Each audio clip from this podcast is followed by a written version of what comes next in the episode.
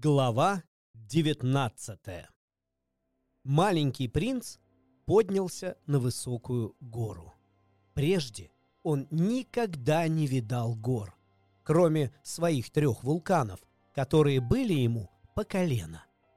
Потухший вулкан служил ему табуретом, и теперь он подумал, С такой высокой горы я сразу увижу всю планету и всех людей.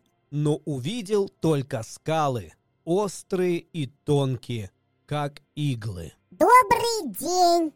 сказал он на всякий случай. Добрый день! Откликнулось эхо. Кто вы? Спросил маленький принц. Кто вы? Откликнулось эхо. Будем друзьями! Я совсем один! Сказал он.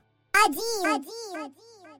Откликнулось эхо. Какая странная планета! Подумал маленький принц. Совсем сухая, вся в иглах и соленая.